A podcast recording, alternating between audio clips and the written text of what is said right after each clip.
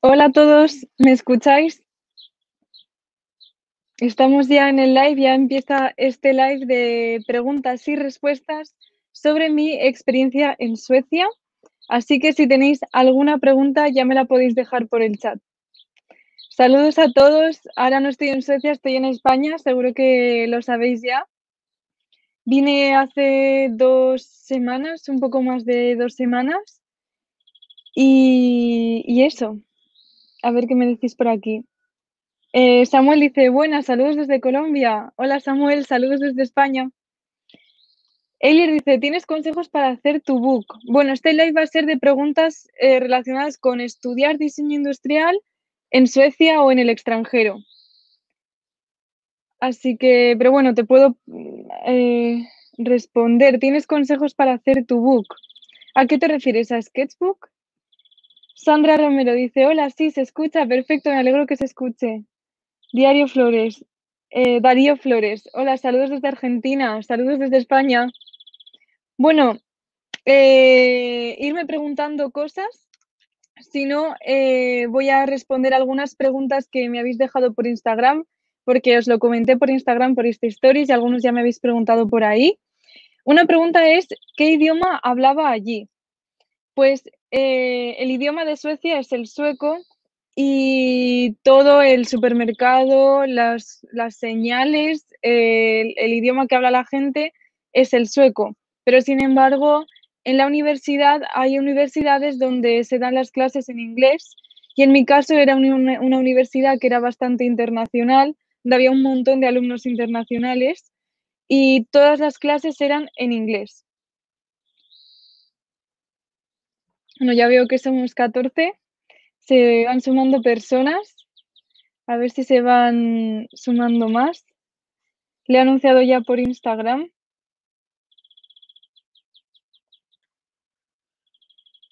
Eh, voy a ir leyendo. Esta pregunta anterior era de Fancy y ahora una pregunta de Itzelini eh, que me pregunta, ¿te sentías en confianza con los maestros y compañeros?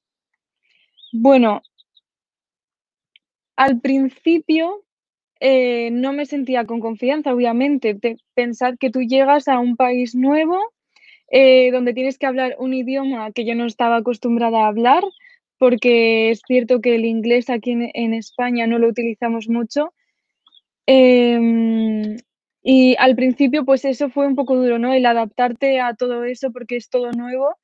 Eh, pero luego poco a poco pues vas conociendo a la gente, vas eh, haciendo actividades, vas conociendo a los profesores y luego ya con total confianza. Además, Suecia es uno de los países donde no hay tanta jerarquía en el sistema educativo y también en empresas, como que eh, es todo muy horizontal y los profesores hablan contigo como si fueras un amigo. Eh, os voy a ir leyendo VP 199218, madre mía, qué nombre me pregunta. ¿En tu universidad en Suecia tenían algún foco específico? O sea, si tenían alguna corriente que siguieran. Eh, pues la verdad es que no sé si intencionadamente, pero sí que es cierto que le daban mucha, o sea, la concepción que tienen ellos como diseño industrial es el diseño nórdico. Es como que lo tienen muy presente. Allí, por ejemplo, IKEA es muy importante, ¿no? IKEA, el estilo es así, diseño nórdico cuando estuve en la Design Week de Estocolmo, en la Furniture Fair, eh, claro, eh, todos eh, los muebles que había eran diseño nórdico. Mm, yo creo que lo tenéis un poco en mente, ¿no? Muy minimalista, colores tierra, colores neutros. Además es que está muy de moda. O sea, yo creo que es una... Yo creo que son ambas cosas, ¿no? Por un lado, porque es el diseño que ellos tienen eh, por ser un país nórdico y está en su cultura y en su historia, y por otro lado porque hoy en día es una tendencia. Entonces sí que es cierto que les gustaba mucho que guiáramos los proyectos hacia, hacia esa dirección. Incluso hicimos un trabajo sobre cuáles eran las tendencias eh, sobre el diseño nórdico y tal. Samuel Cisnero me pregunta, ¿cuántas materias veías allá? Mm, pues ahora mismo, mm, si las cuento, lo tengo aquí en la app, lo voy a mirar porque ahora mismo no lo sé, porque En España, eh, las materias son, o sea, el, curso se divide en dos cuatrimestres o semestres, eh, donde tienes cinco asignaturas en el primero y cinco en el segundo. Y esto es así para todas las carreras prácticamente. Es lo que suele hacer la gente, cogerse cinco y cinco, diez en total. Eh, y cada asignatura es de seis créditos. Sin embargo, en Suecia variaban mucho los créditos de las asignaturas. Por ejemplo, tuve una de ergonomía eh, de ergonomía que valía 15 créditos, que es más de dos asignaturas en España. Otra, eh, Design Communication, que valía 9 créditos, otras de 6. Entonces, en total las voy a contar una, dos, tres, cuatro, cinco, seis, siete. En total, siete asignaturas eh, durante todo el año, más o menos como tres o cuatro por semestre. Y os las puedo nombrar. Eh, Industrial Product Realization in Collaboration, que era una en la que trabajábamos en equipo con otras, otros másteres de ingeniería de materiales y de gestión, management, em, gestión de proyectos, creo que era el otro máster. Y entonces realizamos el diseño de una ventana, de una smart window, de una ventana inteligente y era un poco la idea de, trabajar en equipo multidisciplinar e internacional. Luego otra asignatura era Design Communication, que estaba la 1 y la 2, la del primer semestre y la del segundo semestre, y esa consistía sobre todo en aprender sobre sketching, sobre comunicación visual, ¿no? Cómo los diseñadores nos comunicamos a través del sketching. También aprendimos un programa de diseño 3D que se llama Alias y hicimos eh, algunos proyectos también con prototipos y tal que habréis visto por mi Instagram, como la batidora o el purificador de aire. Luego otra que se llamaba Design Philosophy and Practice, eh, donde, ah, bueno, esa era un poco más abstracta, donde exploramos mucho, pues, por ejemplo, las leyes de Gestalt, eh, la comunicación a través de las formas, Mm, era un poco más así filosófica, ¿no? Como su nombre indica. Luego otra que era Materials and Design, eh, que está, yo ya había dado algo parecido en España, que era sobre materiales, procesos de fabricación. Eh, otra era Business and Economy, que es un poco un resumen de lo básico que tienes que saber sobre economía y finanzas. ¿Y cuál más? Ergonomics, que ya os la he dicho, que es sobre ergonomía. Y eso sería. Os voy a seguir leyendo que ya me habéis hecho un montón de preguntas, pero vosotros ir lanzando y yo voy a ir respondiendo en orden. Si me salto alguna, me lo decís. Eh, vale. Dani dice hola. Hola, Dani. Pati dice hola, buenos días. Hola, Pati. Saludos desde Chile, saludos desde España. Como ya somos 21, me hace mucha ilusión. Gracias a todos por estar aquí. A ver si pasamos un buen rato. Eh, VP me pregunta otra vez ¿Cómo obtuviste la posibilidad de este intercambio? ¿Cómo lograbas tus ingresos para mantenerte con los gastos de material, etcétera? Vale, aquí hay dos preguntas. Eh, vale, sobre la posibilidad de hacer el intercambio.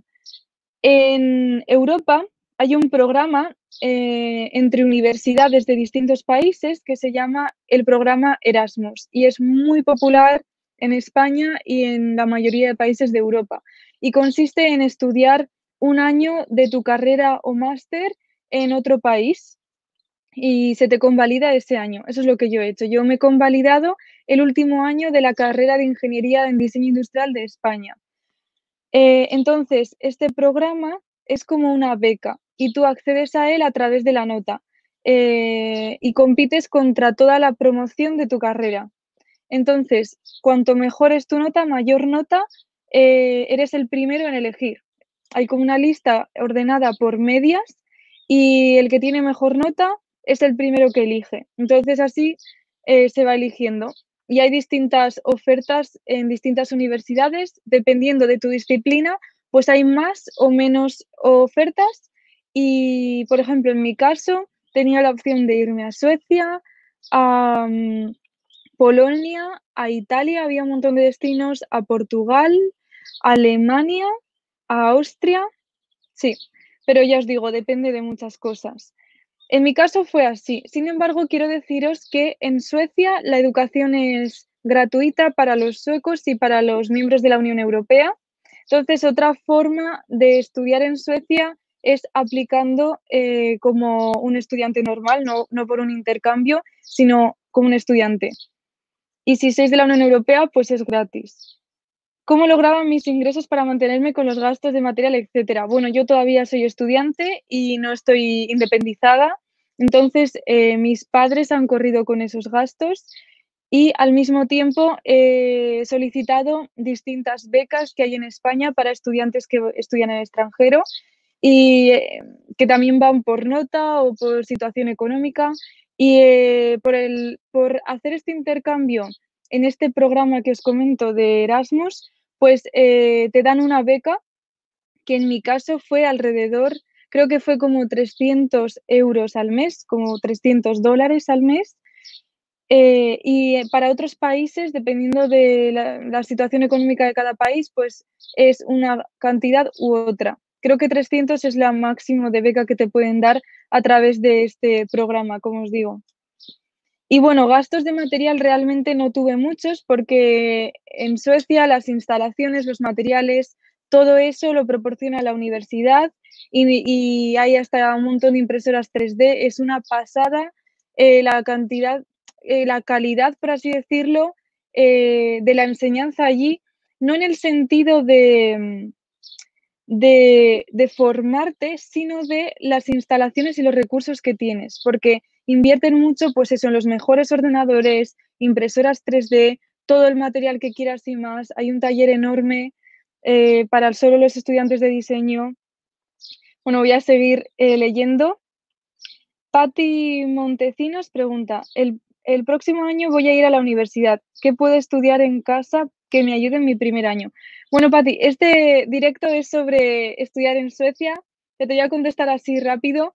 e intentar em, como focalizaros en esto, ¿no? Porque la temática es Suecia, pero si veo que hay preguntas recurrentes sobre otro tema, puedo hacer un directo sobre otro tema otro día. Pero hoy, como os digo, es estudiar en el extranjero, estudiar en Suecia.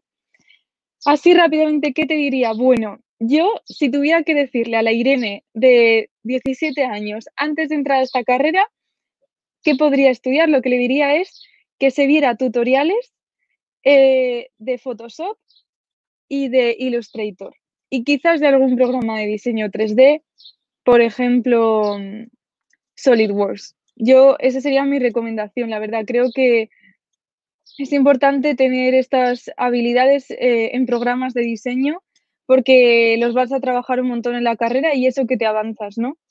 Espero que te haya ayudado, Patti. Dark Mouse pregunta, muy puristas en el sentido del minimalismo y los materiales a utilizar como madera y acero en los productos. Mm, no diría que puristas. No, eran bastante abiertos mis profesores, pero sí que es verdad que tenían más preferencia por los productos diseñados, mm, sí, con este toque así minimalista, sencillo, porque es como ellos conciben el diseño, es como decoran ellos sus casas, mm, quizás un poco austero, pero con colores neutros, es, no sé, está como en su, es parte de su cultura, pero no diría que purista, simplemente que había, te enseñaban desde ese punto de vista, por así decirlo, pero cada uno tenía la libertad de, diseñar los productos como quiera, ¿sabes? Eh, teníamos libertad absoluta y respetaban nuestra visión. Lorena Bondoc pregunta, ¿la universidad en Suecia era de ingeniería de diseño industrial o solo de diseño? Eh, el máster que estaba estudiando, en esto hay un poco de confusión. En España, las carreras todas, casi todas, prácticamente todas, duran cuatro años. Y luego se, se suele hacer, si quieres, un máster de un año o de dos años. Sin embargo, en Suecia las carreras duran menos, duran tres años. Y luego hay másteres de un año o dos años. Entonces, cuando yo hice este intercambio de intercambiar mi cuarto año de la carrera, el problema con Suecia es que no hay un cuarto año en las carreras de Suecia. Entonces, lo correspondiente era primer año de un máster. Eh, entonces, realmente lo que yo estudié ahí fue primer año de un máster. Y este máster no era de ingeniería, era solo de diseño industrial. El nombre del máster es Industrial Design Master. Así que eso. Y sí que noté un poco de diferencia con eso, porque yo la verdad es que durante, antes de empezar la carrera en Ingeniería de Diseño Industrial, yo era, yo siempre había sido como muy creativa, artista, no hacía mis manualidades, pintaba cuadros, hacía un poco de, un poco de todo, de, de tener esta personalidad así inquieta, como digo yo, ¿no? Mentes inquietas, de probar, de artística, ¿no? Luego entré a ingeniería de diseño industrial y sí que está toda esta parte creativa, por supuesto, pero en ingeniería también tienes la otra parte donde tienes que ser como, no sé si diría más cuadriculado, pero sí más metódico, más riguroso. Eh, por ejemplo, tenemos dibujo técnico, eh, tenemos que hacer cálculos y cosas así, tienes que aprender una serie de cosas que son más metódicas, más mm, cuadriculadas, más así, ¿no? Entonces, de alguna forma es como que mi mente más inocente, más creativa y más abierta durante la carrera, eh, pues mm, interioricé que el diseño industrial era tal y como yo lo había aprendido en ingeniería de diseño industrial. Y cuando fui a Suecia, que ellos no tienen como esa influencia de la ingeniería y ellos tienen otra vez pues esa libertad más pues de hacer mucho sketching y cosas así que igual se ven súper chulas, pues mi primera reacción era, sí, se ve muy guay, pero ¿realmente eso se puede fabricar? Es como que yo tenía ya esa interiorizada esa visión crítica de tiene que ser fabricable, tiene que ser viable, porque en ingeniería de industrial me habían metido esa idea, mucho esa idea en la cabeza, ¿no? Como ser muy crítica. Y allí eran mucho más abiertos, no se paraban a pensar eh, y analizar y a demostrar si era viable un producto, si era fabricable, sino en el concepto y sobre todo en la calidad de la maqueta y de los dibujos, del sketching. Eh, bueno, me enrollado un poco en esta pregunta, pero creo que era interesante que lo conozcáis también, ¿no? Porque para mí fue interesante ver cómo estos dos puntos de vista eh, de entender una misma disciplina, que es el diseño industrial. Y yo sigo con esa influencia de ingeniería, pero porque yo siento que, que los diseños tienen que ser prácticos, que de qué sirve diseñar algo que es muy bonito si luego no se puede llevar a la realidad, ¿no? Y siento que eso también forma parte de, nuestra profesión, el, saber eso, el conocer eso. No solo en dibujar bien, dibujar algo que es muy chulo, que es atractivo visualmente, sino en asegurar que realmente ese diseño funciona. Eh, Joaquín Matías dice, hola, hola Joaquín. Tony Chacón, Chacón dice, hola desde Perú, hola desde España. A ver, que, se me mueve esto y nos leo. Vale, Lorena Bondoc dice, al irte de Erasmus en el último año tuviste que hacer prácticas y el TFG ahí, ¿cómo ha sido? Qué buena pregunta. Eh, bueno, hacer el TFG, el trabajo de fin de grado, es opcional. Tú puedes decidir hacerlo en el país de destino o en tu país de origen. Una vez que ya acabas el curso, vuelves a tu país original y lo haces allí en español y todo pero yo decidí que lo quería hacer en mi país de destino y por lo tanto iba a ser en inglés. Y efectivamente lo he hecho allí. Lo que pasa es que como realmente allí no he hecho fin, el, último año de una carrera, sino el primer año de máster, eh, lo que he tenido que hacer es convalidar un trabajo de una asignatura por el TFG de España. Entonces, realmente yo no he hecho un TCG como tal, porque un TCG como tal em, tienes que elegir una temática, tienes que hacer una investigación muy profunda. Eh, en España son 12 créditos, tienes que invertir muchas horas, se emplea casi un, cuatrimestre entero, eh, pero me lo he convalidado por esto que os digo del intercambio. Eh, tuve que hacer prácticas allí. Eh, no, no he tenido que hacer prácticas allí, pero podría darse el caso. En mi caso no, porque este máster que he estudiado es de dos años, yo he hecho el primero, y las prácticas se hacen en el segundo año. Así que no me ha tocado hacer prácticas. Joaquín Matías dice, ¿cuáles crees que son las materias más importantes para hacer una tecnicatura en diseño industrial. ¿A qué te refieres? Para hacer una, un grado técnico. Es que aquí en España no tenemos ese término. Eh, tenemos, eh, en España hay dos opciones de estudiar diseño industrial o de convertirte en un profesional del diseño industrial eh, a través de educación formal. por un lado está a través de la Escuela de Ingeniería estudiando la carrera de Ingeniería en Diseño Industrial, que es lo que yo he estudiado en España, y luego, por otro lado, puedes estudiar el grado de diseño de producto a través de una escuela de diseño. Ambas titulaciones eh, son eh, como equivalentes, es decir, tiene el mismo peso, la misma, o sea, se consideran ambas grados universitarios, carreras. Y ambas son de cuatro años, si no me equivoco.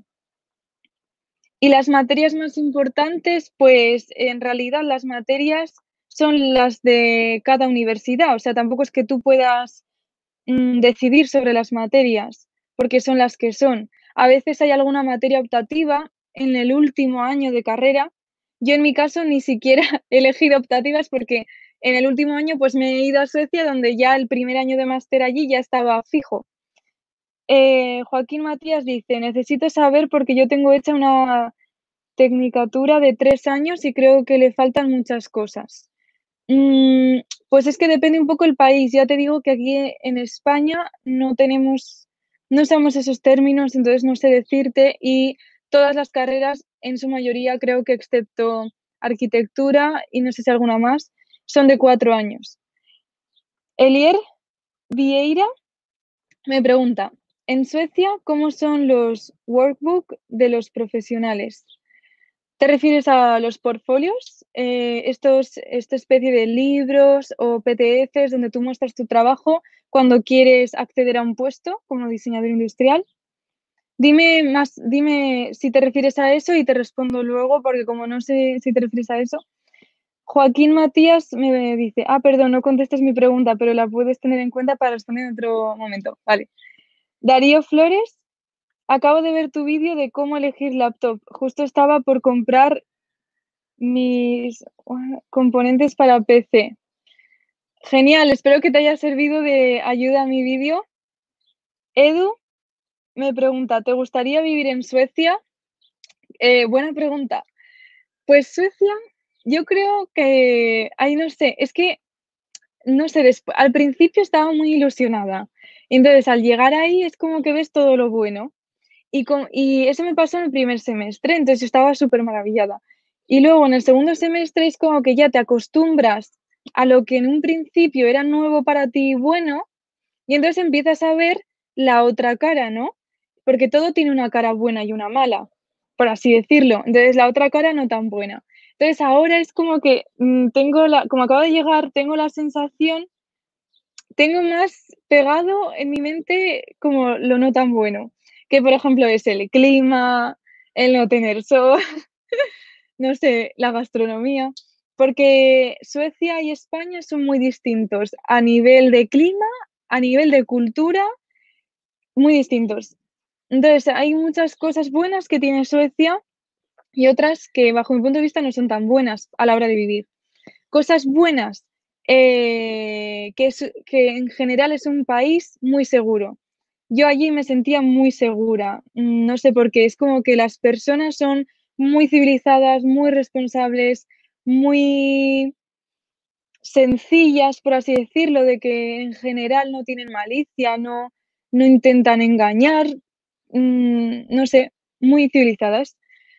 Por otro lado, mm, eh, es un país, no sé, donde la calidad de vida es bastante buena porque, eh, porque la educación es muy buena, el gobierno apoya mucho a los ciudadanos y, por ejemplo, creo que mm, la educación, por ejemplo, la educación es gratis, creo que el dentista es gratis hasta los 26 años, como que es un país que es cierto que en esos sentidos para vivir está muy bien porque tienes mucha ayuda, mucho apoyo por parte del gobierno a nivel económico.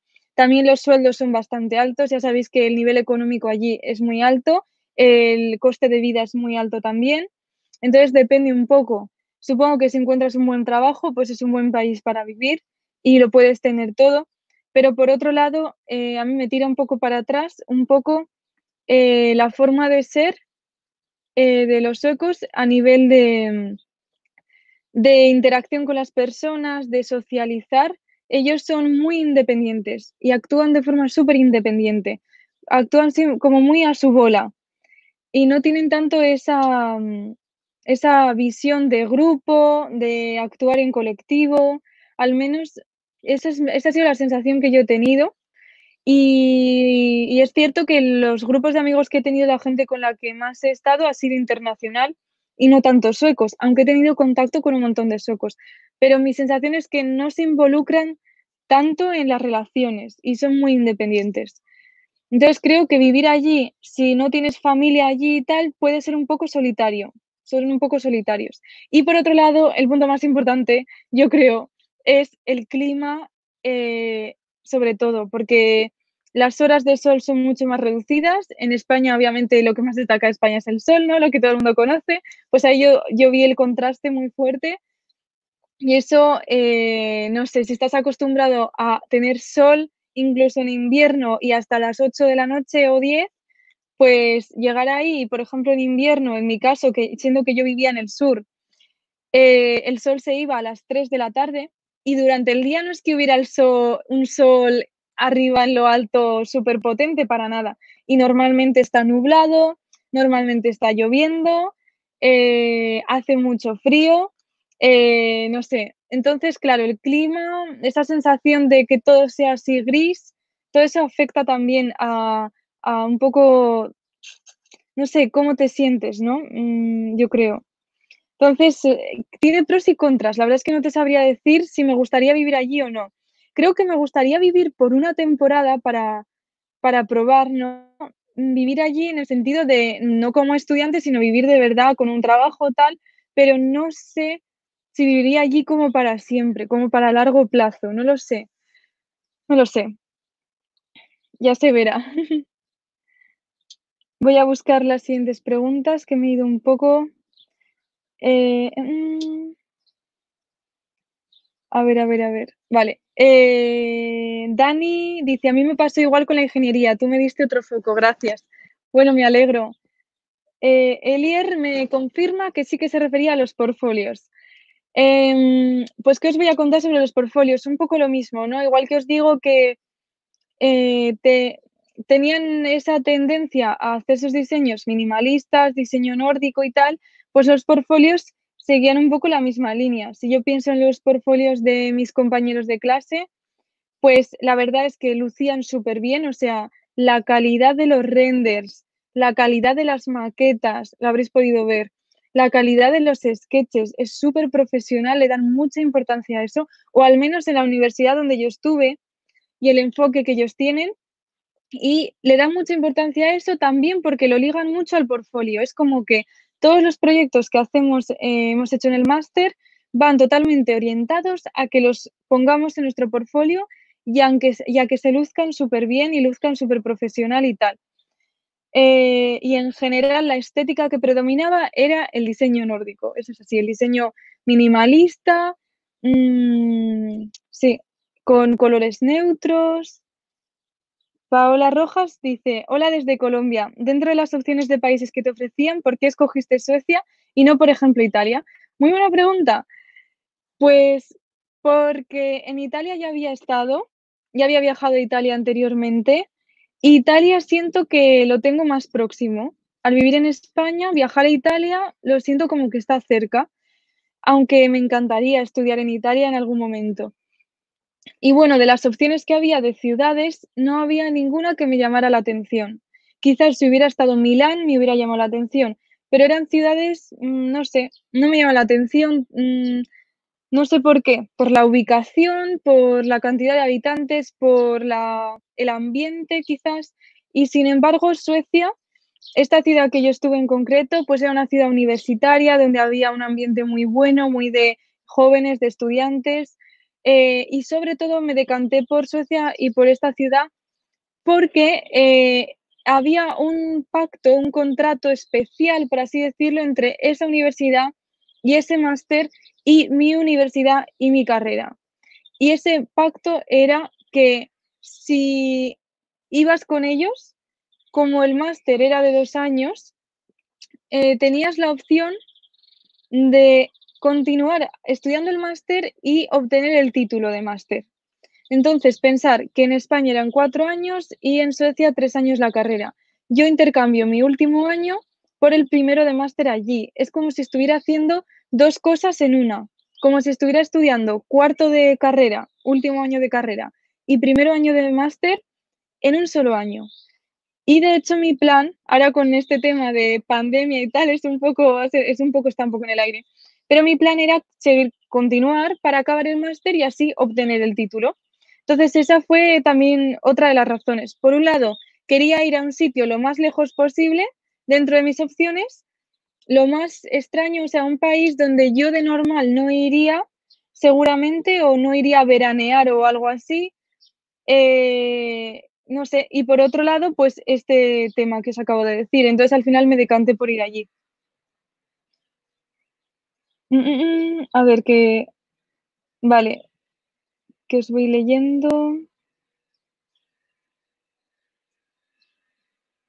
Vale, Javier Espinosa dice, deja guardado el directo, por favor. Sí, este directo lo dejaré guardado, desde luego, para que tengáis todas estas preguntas. Y quizás las más recurrentes las coja y haga un vídeo o algo así. No sé qué os parecería que hiciera un vídeo específico yo respondiendo preguntas. Eh, voy a seguir leyendo, que me pierdo. Vale, Dark Mouse pregunta, ¿son muy exigentes? ¿Cuánto tiempo te daban por encargo? Uf, exigentes. no sé. Mm, no sé si diría... Sí, yo creo que sí que son exigentes pero, como, pero no diría que más exigentes que en España. O sea, yo mi experiencia con la universidad, yo no sé si es por esta disciplina de diseño industrial, pero mi experiencia es que te exigen mucho. O sea, yo he dado mucho de mí, tanto en la carrera como en este máster, y he sentido que todo mi foco tenía que estar puesto ahí, que, que no llegaba, esta sensación de, madre mía, no llego, no llego, esto es imposible, tengo que entregarlo la semana que viene y no llego, ¿no? Esa sensación yo siempre la he tenido, que al final llegas, al final llegas y lo haces. Y, el tema de exigencia, pues es verdad que, no sé, que, son exigentes, sí, pero bueno, por otro lado, cuanto más exigentes son, más aprendes. Ese es mi punto de vista también.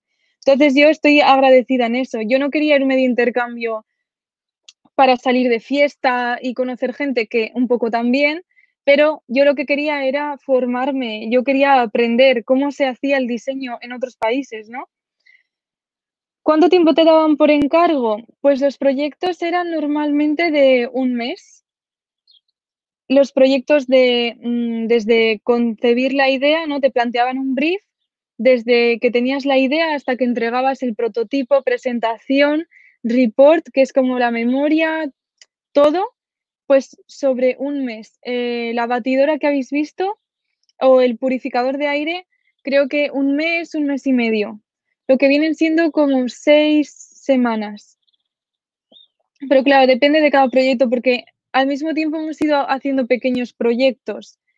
Eh, por ejemplo, hice un proyecto de una semana con una empresa donde estuvimos como internos en esa empresa una semana trabajando para desarrollar un producto. Entonces eso fue solo una semana, pero fue súper intenso. Entonces, depende. Eh, también teníamos otras tareas que entregar, como modelado 3D, simplemente por practicar este programa y por aprender, que eso llevaba pues unas horas de inversión a la semana y luego lo entregabas. Eran, hemos tenido como entregas semanales de proyectos más pequeños y al mismo tiempo entregas más a largo plazo, de un mes, dos meses, de proyectos más grandes.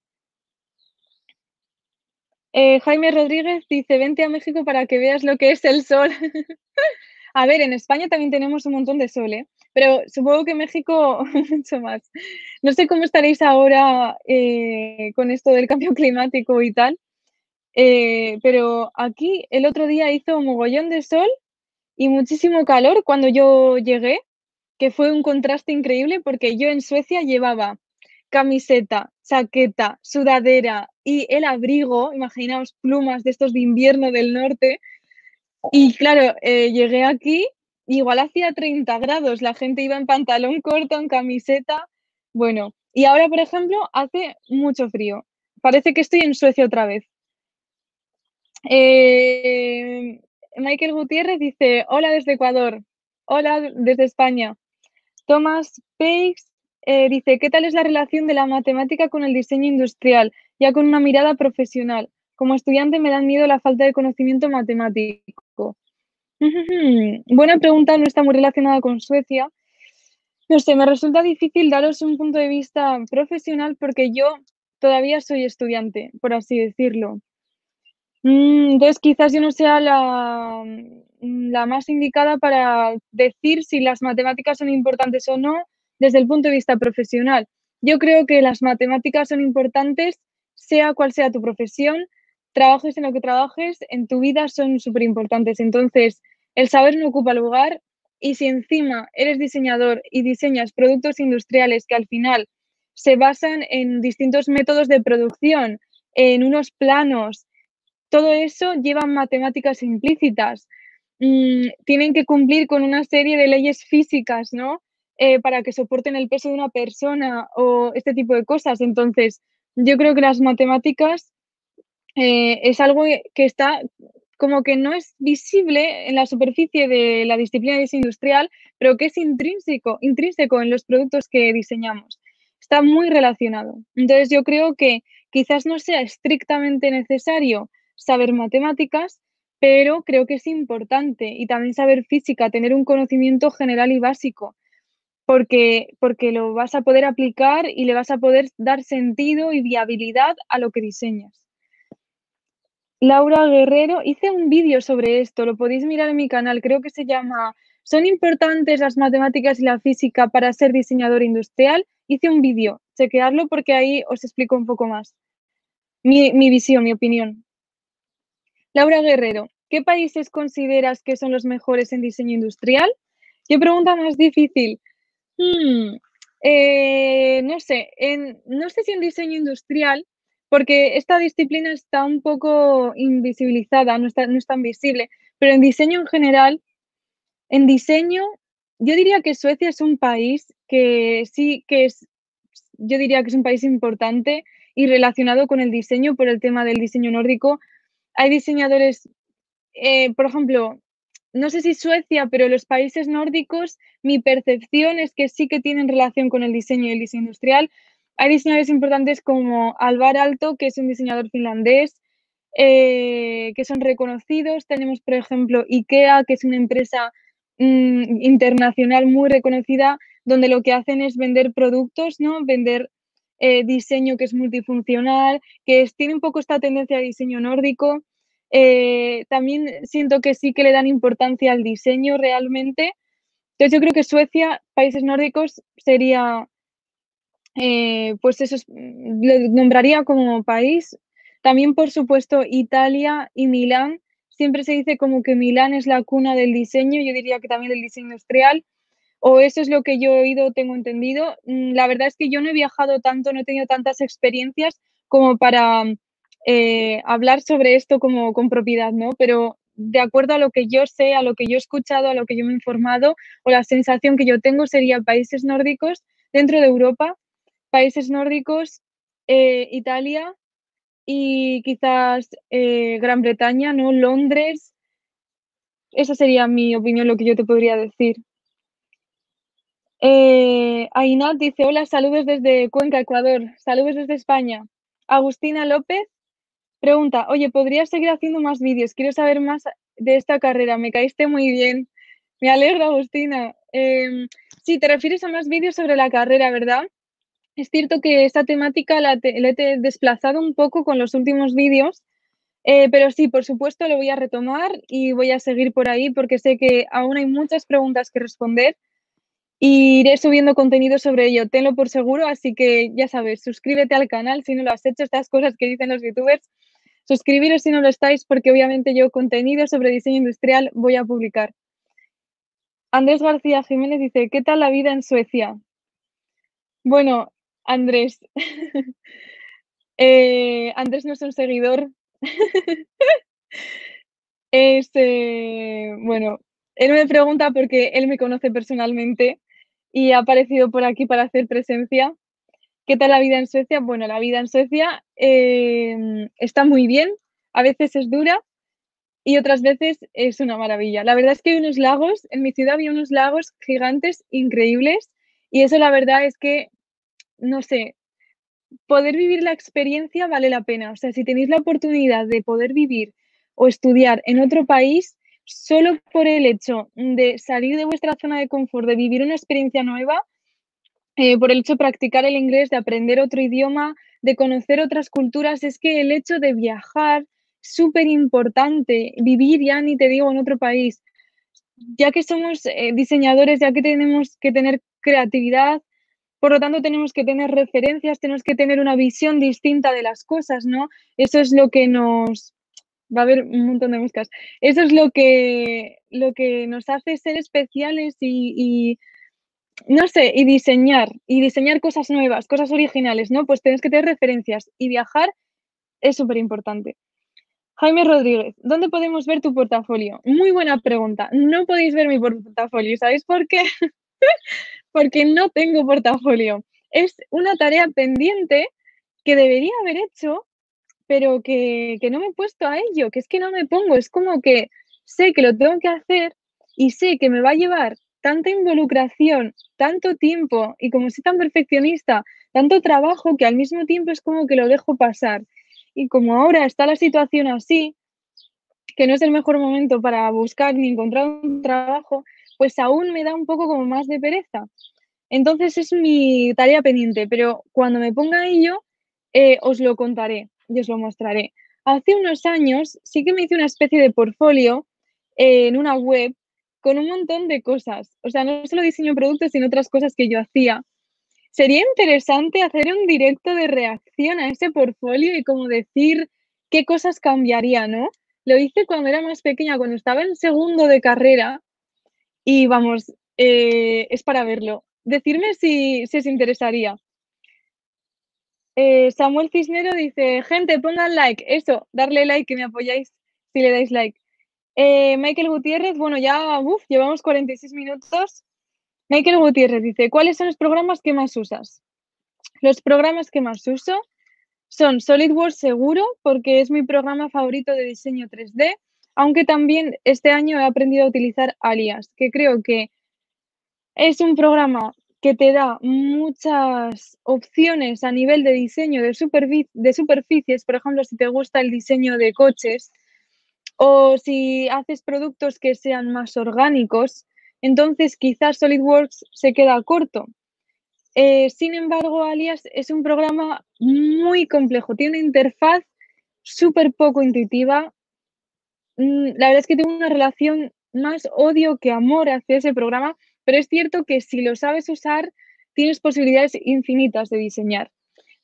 No sé, eh, me gustaría aprender sobre Rhino, porque me lo habéis nombrado mucho y tal, pero no he tenido la ocasión de, aprenderlo, pero me da la sensación de que Rhino es más amigable y que los resultados que consigues, eso, en plan la aplicación a diseño de superficies, es similar a Alias, como que Rhino y Alias son similares. Entonces, yo la verdad es que os aconsejaría Rhino. Yo creo que tiraría por Rhino, aunque aún no lo he utilizado, pero por lo que me han dicho. Eh, y por supuesto, Photoshop para edición de imágenes y todo esto que es súper útil. Y Canva, que es una herramienta que la verdad es que la utilizo muchísimo al trabajar en redes sociales y crear contenido en Internet. Virginia Contartese pregunta, bueno, me dice, estoy haciendo los cursos que recomendaste de Domestica, qué guay, me alegro para estudiar diseño industrial, gracias. Pues he encontrado otros cursos también gratuitos y tenía pensado hacer un vídeo sobre ello también recomendándoslo. Decidme si os interesa y entonces lo haré. Porque veo que tuvo bastante éxito ese vídeo de los cursos y ahora como llega el verano, todo, esto de la pandemia, quizás os sirva de ayuda. Yo también quiero poner a hacer alguno de los cursos. También es otra de mis tareas pendientes que a ver si eh, me pongo a ello. Jorge Chulia dice, saludos desde Valencia. Hombre, uno de España, saludos. VP dice, ¿sentiste que estabas en desventaja en relación a tus compañeros en cuanto al académico? Pues la verdad es que no, al revés. eh, mm, o sea, no diría para nada que me sintiera en desventaja. Al revés, creo que el hecho de haber estudiado, eh, bueno, es que, a ver, para empezar, los, mis compañeros, las personas que se metieron a ese máster, en su mayoría suecos, también alguna persona internacional, su perfil, la carrera que habían hecho anteriormente era ingeniería mecánica. Entonces, claro, yo al haber estudiado ya ingeniería en diseño industrial, yo ya tenía una experiencia previa en cómo funciona el diseño industrial, cómo diseñamos, ¿no? Y ellos, sin embargo, su perfil era totalmente de ingeniería mecánica. Entonces, no me sentía en desventaja por razones obvias. Incluso al revés, me sentía más suelta que ellos.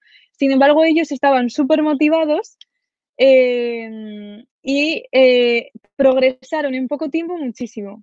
Y yo quizás fui más, como más lineal, más suave. Mi progreso, yo lo creo así, y ellos como, porque se pusieron a tope a hacer sketching, a, no sé, metían muchas horas extra, por así decirlo. Ya sabéis que mis horas extras eh, se van en YouTube y, en colas de ideas. Laura Guerrero, eh, ¿qué conocimientos crees que debe tener, eh, deben tener para estudiar diseño industrial? No creo que tengas que tener ningún conocimiento para estudiar diseño industrial, porque precisamente, o sea, ningún conocimiento en específico. Cualquier persona que tenga eh, estudios de educación secundaria, que haya pasado las pruebas de acceso a la universidad, puede estudiar la carrera de diseño industrial y es ahí donde te van a enseñar lo que necesitas para ser diseñador industrial. Entonces, no creo que necesites conocimientos previos. Quizás, mm, por mi experiencia previa propia, lo que creo es que tu perfil debe ser de una mente inquieta, como digo yo aquí con las ideas, de una persona mm, curiosa, eh, creativa, mm, porque al final eso es algo que quizás es más personal, algo que no te pueden enseñar y, tiene que formar parte de ti, tener ese tipo de personalidad, ¿no? Javi Sánchez dice, ¿de qué me perdí? Bueno, te has perdido un montón de cosas. Llevamos ya 50 minutos. Eh, no quiero que se alargue más de una hora porque creo que es demasiado, pero si os gustaría, si veo que hay como muchas preguntas, podemos continuar en una segunda parte. Decírmelo si os interesa, o sea, darme feedback porque es así como yo puedo tomar las decisiones. Mm, mm, vale, Micaela Maldonado dice, en el caso de no saber mucho inglés e ir a estudiar ahí, ¿es un requisito? Buena pregunta. Pues eh, en este programa de Erasmus, el inglés suele ser un requisito para estudiar en los países. El requisito del inglés lo impone la universidad de destino. En mi caso, para estudiar en esta universidad de Suecia, el requisito era un B1 de inglés, el FIRST, no, el PET, el PET. Eh, sin embargo, eh, en Austria, por lo que sea en esa universidad, pedían un B2, que es el FIRST. Eh, en Italia te pueden pedir italiano o inglés. En Portugal creo que no pedían nada de inglés. Depende del país, de la universidad, porque esos requisitos los eh, pone la universidad de destino en este programa que os digo. Eh, yo, por mi experiencia, creo que si te vas a estudiar al extranjero y lo normal, lo más habitual es comunicarte por el inglés, porque todo el mundo se comunica en inglés hoy en día, y el nivel que yo considero mínimo para que no lo pases mal los primeros meses, es un B2, es un first. Porque yo creo que hoy en día, al menos en Europa, mi experiencia ha sido que todo el mundo, todo el mundo tenía un C1, un advance. Incluso yo me sentía un poco como por debajo, como que me costaba por el hecho de tener un B2 first. Entonces, lo ideal, un C1 y como mínimo un B2. Dani GR dice, una vez que hice escala en Suiza, en el avión repartieron una revista con la silla Copenhague como icono de su país. Eh, la silla Copenhague, espera que la busco. Yo sé que, la silla icono, que yo tengo entendido que es, es la silla Shell, eh, que es esta que tiene el asiento así, pero la silla Copenhague ahora no la tengo en la cabeza. Estoy buscando en Google. Sí, bueno, eh, lo que puedo ver es que vamos, estilo nórdico total, ¿verdad? Con las patitas así inclinadas, súper simple. Eh, la verdad es que Copenhague, Dinamarca, no lo he dicho, pero también es un país eh, donde ha habido muchos diseñadores importantes, por ejemplo, eh, Panton, creo que es eh, de Dinamarca, si no me equivoco, Jacobson, que es el de la silla huevo, la silla egg, la silla ant, la silla esta hormiga. Hay muchos diseñadores de Dinamarca, de diseño industrial, de diseño inmobiliario y tal. Entonces, ese es otro país que se me ha olvidado decir. Lionel Ale dice, ¿ser diseñador industrial es lo mejor para ser un inventor?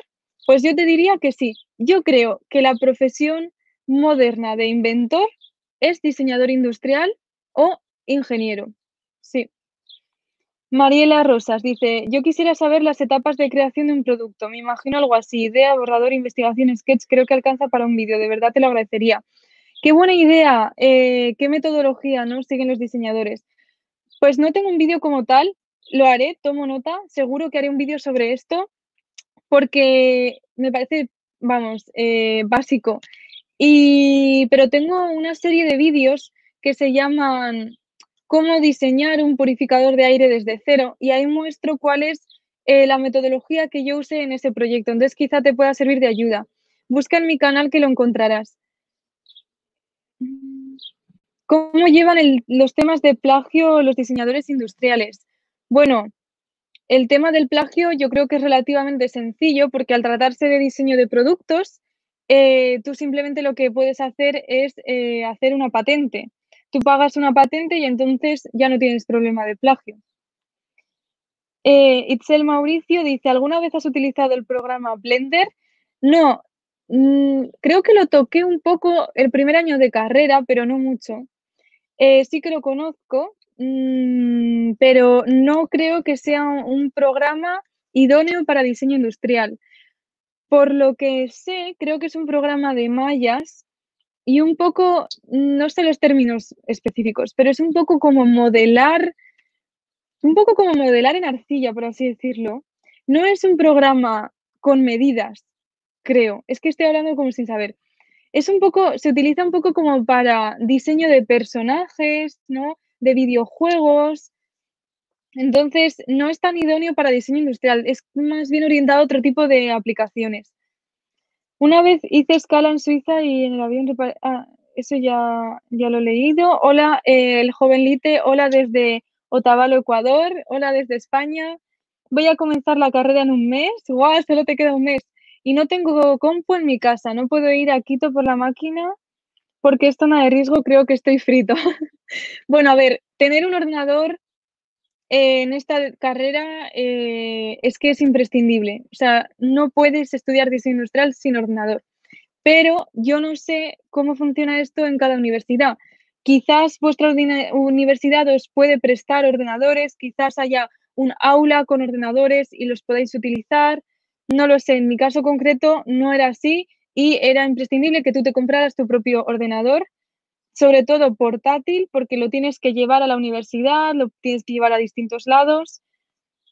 He hecho un vídeo eh, sobre ello. Si buscas en mi canal, vas bajando, hay uno que es la mejor laptop para diseño industrial. Ya os explico qué características debería tener vuestro ordenador. Eh, Voy a leer un poco más abajo. Omar Gómez dice, todo, todo nos interesa. Pues he dicho muchas cosas, madre mía. Virginia dice, sí, más cursos, vale, lo tendré en cuenta. Carolina Bustamante, por favor, ¿puedes subir un vídeo explicando usar los programas como SketchUp o Inventor? Eh, lo tendré en cuenta. Inventor sí que lo he utilizado, SketchUp no lo he utilizado, pero me suena muchísimo. Lo tendré en cuenta. La verdad es que hay un montón de cosas de las que hablar, ¿no? Tutoriales, cursos sobre la carrera, eh, que claro, no de abasto, pensar que soy una persona un solo y, que intento cubrir todo lo mejor que puedo y que tarde o temprano todo este contenido va a salir, seguro. Eh, pero todo es como poco a poco. Tatovich dice, hola, hola, eh, diario Darío Flores, siempre digo mal tu nombre. Dario, Darío Flores, dice, sí, me gustaría una segunda parte. Eh, Diego Ignacio dice desde Chile, hola Diego. Y Matías dice, hola acá desde Argentina. Santiago, hola, te saludo desde Ecuador. Hola desde España. ¿Has usado Fusion 360? Pues no, no lo he usado. La verdad es que me gustaría utilizarlo. Creo que es el único programa de diseño 3D, no sé si el único, pero el más el que más he escuchado, eh, que puedes utilizar desde Mac, porque uno de los problemas de tener un Mac es la incompatibilidad con los programas de diseño 3D como SolidWorks, Inventor y tal. Así que tiene buena pinta y sí me gustaría probarlo. Bueno, eh, ya casi cumplimos una hora, yo creo que ha sido suficiente. Creo que hemos tocado más o menos todos los temas. Solo por si acaso voy a dar un vistazo a las preguntas que me habéis hecho por Instagram, por si hay alguna que no hemos tocado, por si puede ser de ayuda. Espero que os haya gustado, que hayáis aprendido cosas, que al final es la finalidad de todos mis vídeos y que hayáis pasado un buen rato. Decidme si tenéis algo, alguno como la inquietud de ir a estudiar en el extranjero. Me gustaría saberlo, si alguno se lo ha planteado.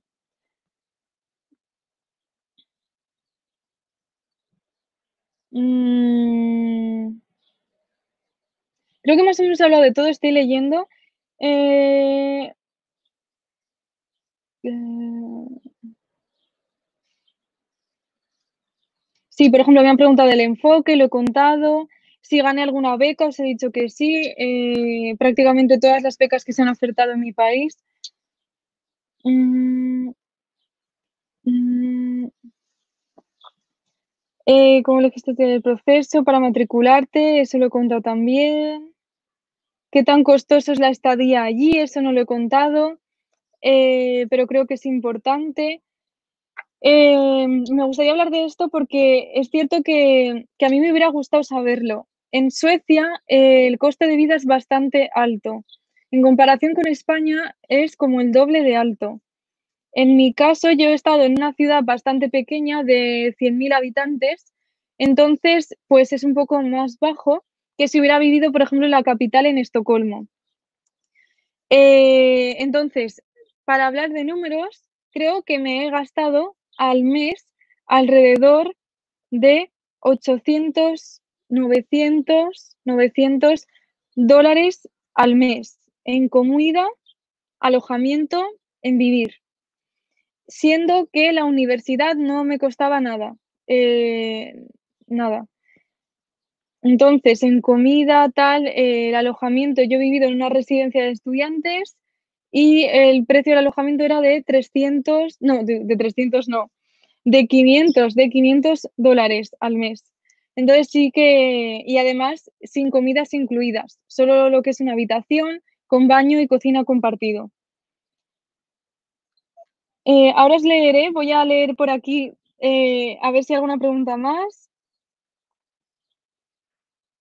Mira esta, esta quizás os interesa. ¿Qué importancia se le da a la sustentabilidad, a la sostenibilidad en el diseño en ese país?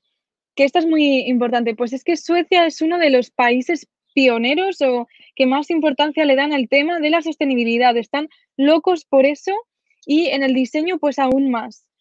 Eh, entonces sí, le dan mucha importancia, les gusta mucho, están como muy involucrados y de hecho tiene esto mucha relación con el último vídeo que subí al canal, que si no lo habéis visto lo tenéis que ir a ver, porque es sobre ecodiseño y os hablo sobre cosas que deberíais saber como diseñadores industriales y que os van a ayudar mucho si algún día tenéis que hacer eh, un ecodiseño. Y más o menos yo creo que he hablado de todo.